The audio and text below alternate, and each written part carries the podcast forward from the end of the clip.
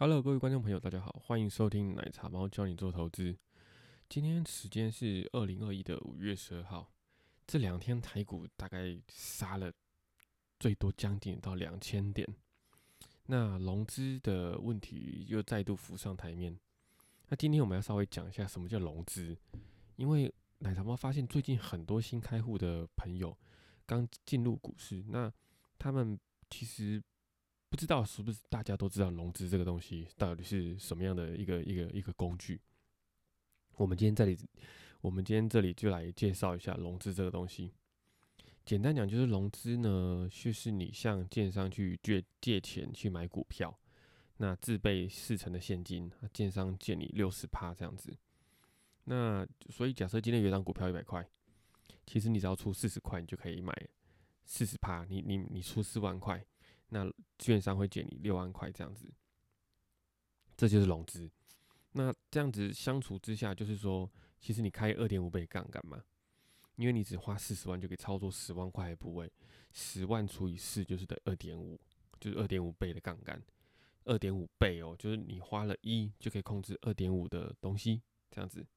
那买进这股票的时候，就是维持率就是就是一百六十六，一百六十六，你除一下就知道了。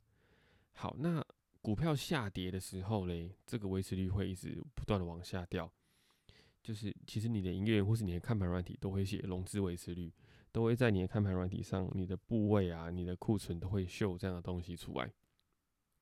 那因为建券商是借你钱的人，他想要做生意，所以他不想要钱要不回来。所以当假设有一天你的股票低于维持率一百三十的时候，券商就会要求你把钱补一补，这样子维持率就是他一定要把钱拿回来嘛，他不能做亏本的生意，这样子为了保护券商。那呃，这个一百六十六趴到底怎么算的？就是说，因为 total 的那个股票一百块是十万块，那六万块是券商券你的，所以它的十十万除以六万就是一百六十六，就就是这个意思。那假设今天股票从一百块跌到九十块的时候，其实有六块钱是券商的钱哦，四块钱是你的钱。好，那券商券商呢，他基于这个一开始不会跟你要钱，他觉得还好，所以他不会跟你要。但这一百块股票如果从九十再继续跌到八十的时候，里面已经有十二块是券商的钱，有有有八块是你自己的钱。这时候券商就会觉得有点压力了，所以他就会想要叫你赶快就准备要准备要。就是对你进行追缴这样子，对，那严格来说的话，就是一百三十趴是那个我们的那个门槛呐，所以大概就是在呃七万八千块左右的时候吧，七万八千块左右的时候就会就会低于一一百三十趴了，就是它是一个一百三十趴的一个一个一个分水岭，所以当你买一百块股票跌到剩七万，就是呃七十八块的时候，就是要进行追缴。好，追缴追缴有三种情况，追缴有三种情况，就说从今天开始算，假设今天你被跌爆了，今天你被跌爆，你到底要补多少钱？那要要要要补多少？要怎么样才可以不会被追缴，不要被断头？断头听起来就很可怕嘛。你虽然说你不知道，你还不知道股票断头什么，可听到这两个字，感觉就不是一个好东西嘛，对不对？好，有一种情况这样子，当你维持率低于一百三的时候。券商马上就要你补了，你今天要补，你如果不补，你现在已经是黄灯了哦。高高于一百六十六趴以上，你是绿灯，绿灯没问题。我们就这样，观众朋友，我们就这样假设，你你这样来听就好了。绿灯没问题，绿灯你可以继续做股票。低于一百六十六趴的时候，其实就是黄灯的意思，就是就是黄牌，给你一张黄牌，给你警告了，但是我还没有要你追缴。还没有要你补钱，但是你已经有点小小危险。好，低于一百三十趴的时候，券商就是给你一张红牌，你要两天内把钱补到一百三十趴以上，或是补到一百六十六趴以上这样子。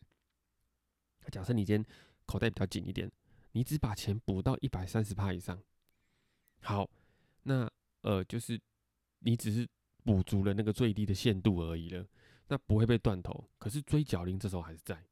追缴令还在，就是说你你本来拿一张红牌，你把钱补满到一百三十趴以上，券商就说没关系，好了，现在没有红牌了，给你一张黄牌，所以你手上还是拿着黄牌哦。如果你哪一天不小心再跌破一百三一次，我就要重新再发一个红牌给你了。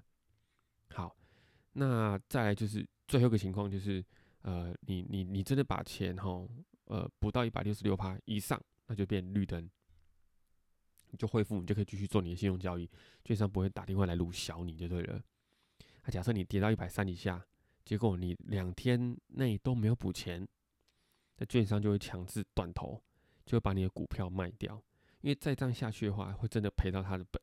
所以他一定要把你股票卖掉，这样子，所以融资断头会引发多杀多，就是原因都是这样来的。好比说前一天呢，呃，有人不小心钱不够了，没办法补钱，于是券商强制把他股票给砍了，他股票给砍了，结果股价又更低，结果影响到你，就是就你虽小，你被人家牵拖，你知道吗？你被人家牵拖，结果本来那个股价还是高高的，你还没有到追缴。因为本来股价还很高嘛，所以你不用被追缴。结果前一批人因为缴不出钱来，券商把他们股票砍掉，那股票股价又往下掉，就往下掉，结果害你券害你的维持率不高一百三。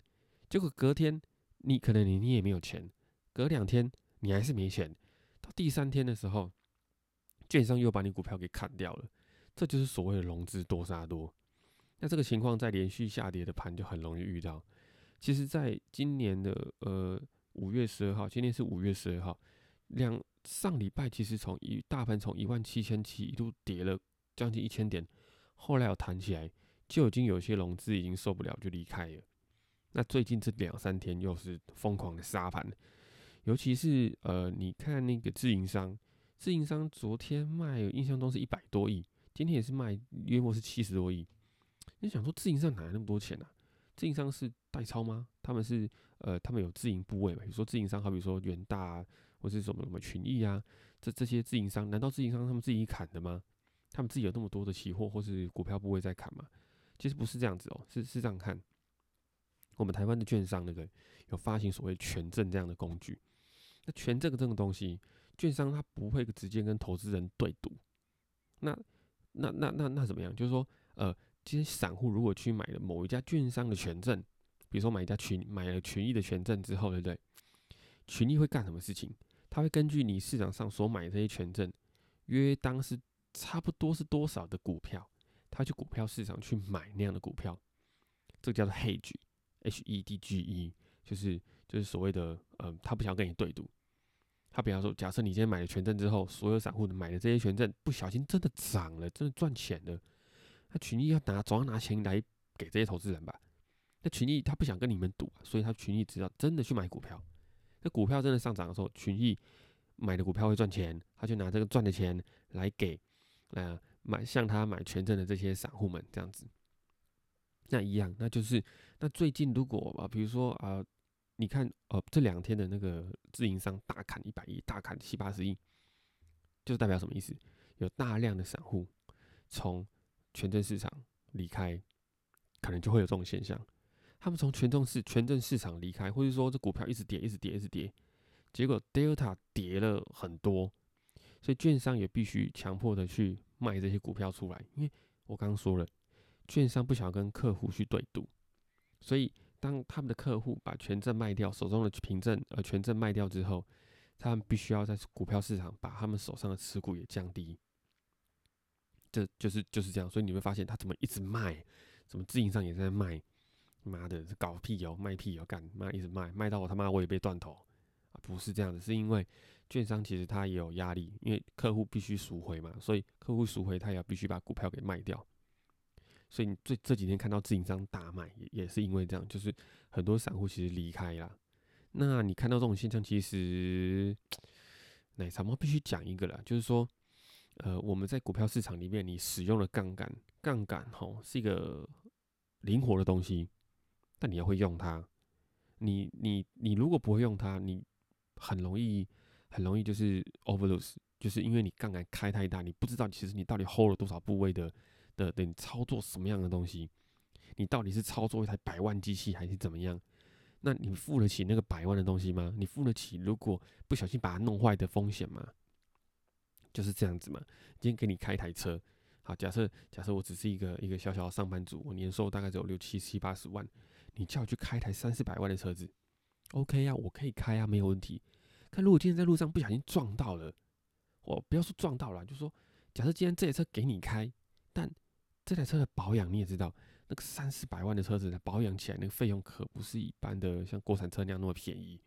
那你一个年收才六七十万的人，如果去去去开一个这样的车子，其实你是。开付付不太起的，你知道吗？就是他你是哦，就有点在开杠杆这种感觉。那其实你做融资就是就是这样现象哦。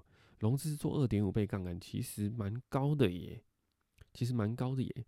奶茶猫自己在做期货的话，我大概开两倍到二点八倍，我也就觉得蛮高的了。可是你看股票随便一个融资，你只要一融资，它 default 就是帮你开好二点五倍，两百五十趴。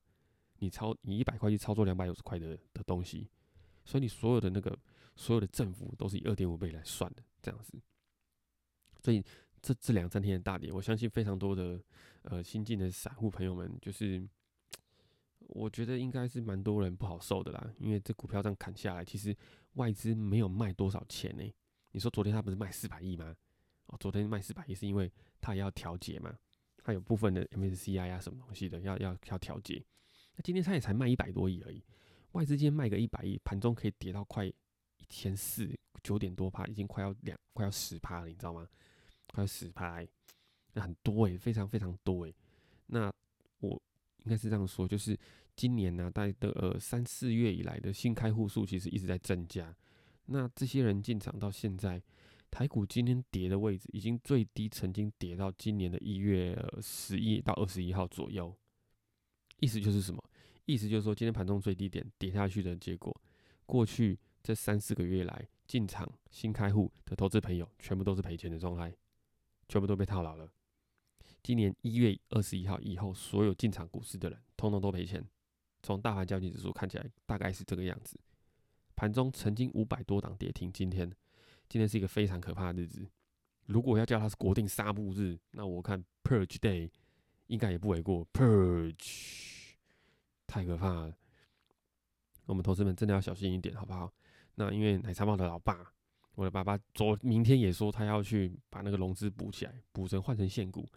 我实在是听不懂那是什么意思。你是要把钱补好吗？还是怎么样？他好像买中钢吧，还是什么鬼的？不知道。把钱补起来，还是说把把一些股票卖掉，然后把它换成现股？反正不管了，不知道是什么。就是像像我爸这样子的这这的的投资者，他们就前一阵子开了杠杆，然后现在必须要承担这些风险，我是觉得非常的可怕了。所以大家真的要非常小心这个融资这个东西。那我们刚刚讲到什么？我们刚刚除了融资之外，我们来讲到 hedge 吧，对不对？我们刚刚讲到权证，这券商在发行权证这个东西，他去做避险。这个我们以后再花一集时间来讲好了，因为其实奶茶猫在过去一段时间有听到，也有很多那个投资朋友在问说，诶，那个、那个、那个权证被安抓不回啊？我就想说，权证被安抓不，你怎么会问我这个问题？那我就反问他，那你知道权证有什么 delta 那些东西吗？他说唔知呢。啊，我说你不知道这个是什么 delta 或是什么薪资比例那些东西的？我说你嗯。你你你你你花那么多钱去买这个东西，诶，买个权证，你最起码也也要少少也要好几千，多也要好几万呢，你知道吗？虽然说跟买起股票比起来是不用出那么多的钱没有错，但是你买一个好几万的东西，你难道都不会研究一下吗？说实在的，你要买一台电视一万九到两万两万五之类的，你都会好好比较一下 catalog。然后去看一下每个哪一台型号啊，资源什么功能，有没有 WiFi，有没有 Netflix，有没有什么神奇的哎那个 Gyro 啊，什么东西的，你都你都会去看这些东西的。你买权证，你怎么没有去研究一下嘞？我是觉得蛮蛮蛮可怕的啦。我听到这个当下，我就跟他讲说，哎，这个这位同学，你去买那个有个有本书叫做《第一次做权证就上手》，你先把书书看完嘛，先把这本书看一下嘛。这书里面会讲很多一些基本观念，不然权证其实不好买耶。权证这么多档，这么多家权，这么就这么多家券商在发行权证，那发的比例又不一样，发履约价也不一样，到期日也不一样，这里面超多坑的，超多没坑的，非常非常多坑的。所以这个东西，我觉得真的，嗯，听的真是蛮蛮蛮蛮蛮可怕的啦。说实在，我觉得各位同志朋友真的要了解一下，你手上用的那些杠杆工具是什么，这样会比较安全一点。一开始没有还不会很还不会很投资，还很不会投资的时候，拍什么还在一直咬字，大家真的要把那些杠杆工具弄好，因为一开始杠杆开这么大，如果赔很多钱，你会影响到你的信心呢。这个才刚起步的投资朋友们，你一开始影被影响这样信心，而且才刚出社会，如果你是刚毕业，才赚没几份，呃，才才工作没有多久，那个钱很难赚呢，钱很难赚呢。你在股票市场里面赔的钱，那个很难过哦，因为你不知道什么时候会赚回来，它不是一个固定收益的东西。其实奶茶妈，我跟你讲一个东西，就是说，嗯，我以前很背股，你知道吗？很背股啊。我这个人哦，就是。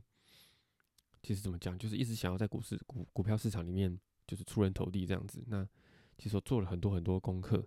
那有时候我在上班的时候，就是偷偷看一些别的东西，就好比说自己的东西，好比说股市啊，或是别人写的文章啊等等的。但呃，后来我才发现一件事情，就是说，呃，你会自己写程式，会自己交易之后，其实你上班工作是一份非常好的。策略，你如果自己有写城市交易啊，自己写策略啊什么的，这个策略每天要花你的成本就是一天八小时到十个小时，但它换来也是一个固定稳定的收益。以大部分工作来讲，你每个月都可以拿到一个固定的薪水。所以如果你把一到十二月份你拿到的薪水的折线图把它拉起来看，它是一个稳定的四十五度的往上。你只要上班，专心上班。稍微专心上班，八十趴的专心上班。好了，我们不能讲，应该就是要很认真专心上班，你就可以拿到一个四十五度的一个策略。你知道一个四十五度策略有多难写吗？那 我跟你说，那真的超难写。如果你真的有一天写出那种四十五度的策略，我告诉你，那可能还是假的，你知道吗？那不是一个真的，没办法做交易的。所以花时间上班是一个非常固定稳定的收益，大家不要小看这个东西。那。你既然不要小看这个东西，你也不要小看你领到的薪水，就不要那么随随便便丢到股市里面来，这样子，这这是很要不得的啦，非常的觉得可惜。这样子看到融资这两天杀这么多亿，而且还有可能继续杀哦。这样讲的原因是因为在过去曾经有两千七百亿杀到一千五百多亿，整个盘才止下来的。那今天是五月十二号，大盘现在在一万五千九，今天收盘的时候是一万五千九，那。未来会怎么样？不知道，只知道说这个融资水位可能还不算太低啦。虽然说今年维持率大概维持在一百五、一百四十九、一百五十上下，但是离真的追缴断头还有一段距离，所以投资朋友真的要注意一下。我自己手上也有部位，我也要注意一下。对，那就是希望大家投资操作顺利喽。我们今天节目就做到这。各位晚安。